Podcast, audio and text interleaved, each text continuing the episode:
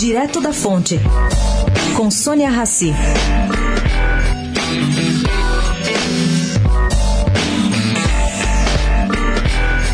O mais recente lance da briga dos generais com o filósofo Olavo de Carvalho mostra que algo tem que ser feito e logo neste embate entre procuradores digitais do presidente e seus adversários.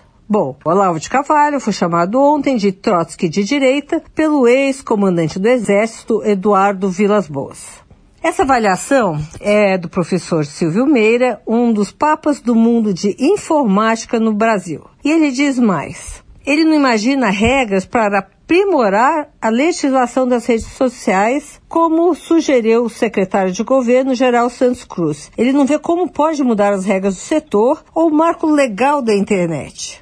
Ao que se precisa, diz o professor, que trabalha na UPF em Recife, é acabar com essa balbúrdia digital infanto-juvenil que ocorre nas redes próximas à cúpula do poder, em detrimento da cidadania. A solução seria que o governo adote como estratégia uma atitude de governo. Pois é, concordo. Sônia Raci, direto da Fonte, para a Rádio Eldorado.